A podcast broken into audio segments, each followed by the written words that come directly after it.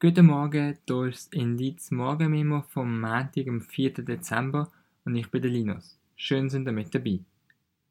Es ist jetzt etwa zwei Jahre her, da hat die Schweiz Ja gesagt zur Pflegeinitiative.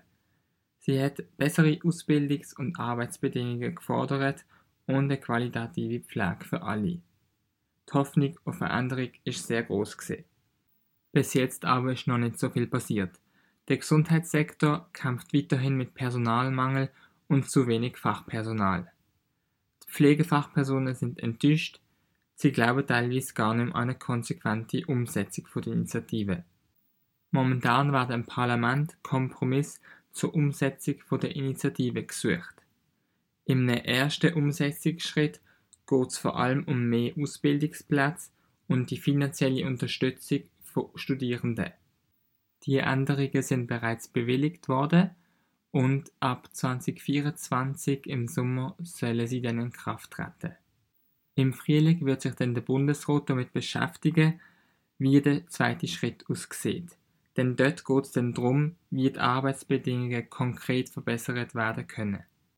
Der Marc Bühlmann, Politolog an der Uni Bern, meint, dass die Unterstützung in der Bevölkerung weiterhin groß ist und rechnet nicht mit großem Widerstand. Bis die Kantone jedoch die einzelnen Etappen dann auch umgesetzt haben, wird es noch ein paar Jahre gehen. Bevor wir zu den News aus dem Ausland kommen, bleiben wir noch in der Schweiz und gehen ins Tessin. Denn dort werden die Geldsorgen der Bevölkerung grösser. Immer mehr Menschen fehlen die finanziellen Mittel für den essentiellen Alltagsbedarf. Hilfsorganisationen sind alarmiert und verstärken ihre Hilfsangebote denn jede vierte Person ist im Südkanton armutsgefährdet. Das bedeutet, dass man ein Budget von weniger als 2'500 Franken im Monat hat. Rund um den Genfersee zeigt sich ein bisschen ähnliches Bild. Im restlichen Teil der Schweiz ist jede siebte Person armutsgefährdet. Statistisch auffallend ist, dass vor allem Frauen von Armut betroffen sind. Eine starke Zunahme an temporären ArbeiterInnen und mehr GrenzgängerInnen führen laut dem Ökonomieprofessor Christian Marazzi zu einem höheren Lohndruck. Früher hat man nicht in allen Kreisen über die Armut geredet, mit der rechtspopulistischen Lega ist dann aber auch die Armut im rechtspolitischen Spektrum ein Thema geworden. Der Marazzi meint, dass es für eine bessere, umfassende Veränderungen in Politik und Gesellschaft bräuchte.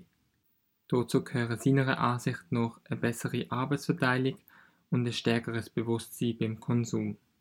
Weiter geht's mit den wichtigsten Meldungen aus dem Ausland. In Paris ist es am Samstag oben zu einem Messerangriff gekommen. Dabei ist eine Person getötet worden und zwei weitere verletzt. Der mutmaßliche Täter ist laut Staatsanwaltschaft 26 Jahre alt und Mitglied der Terrorgruppe Islamischer Staat. Im Video hat er sich zum IS bekennt und Frankreichs Unterstützung für Israel im Nahostkonflikt kritisiert. Seit Wochen gilt in Frankreich die höchste Terrorwarnstufe. Frankreich hat sowohl eine große muslimische wie auch eine große jüdische Gemeinde. Seit dem Angriff von der Hamas auf Israel ist die Sorge in Frankreich groß, dass es auch im Inland Spannungen aufgrund vom Nahostkonflikt gibt. Wir gehen gerade weiter in den Nahen Osten, jedoch nicht nach Israel, sondern nach Dubai. Dort findet nämlich seit dem 30. November die Weltklimakonferenz statt. Der Präsident der Konferenz, der Sultan Ahmed al-Jaber, zweifelt laut dem Guardian den Ausstieg aus der fossilen Energie an.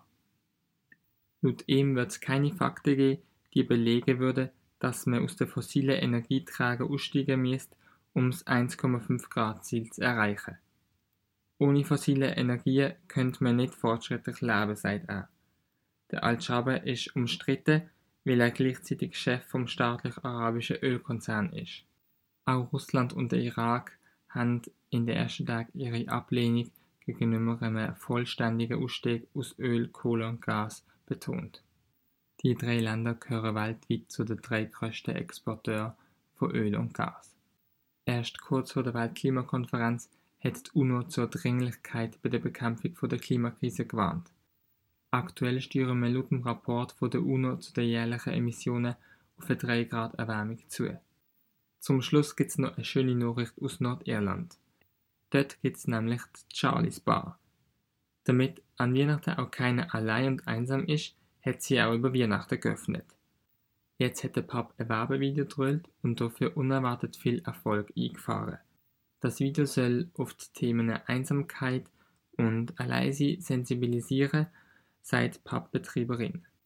In dem Video sieht man, wie verschiedene Leute aus dem Dorf in weihnachtlicher Atmosphäre im Pub hocken.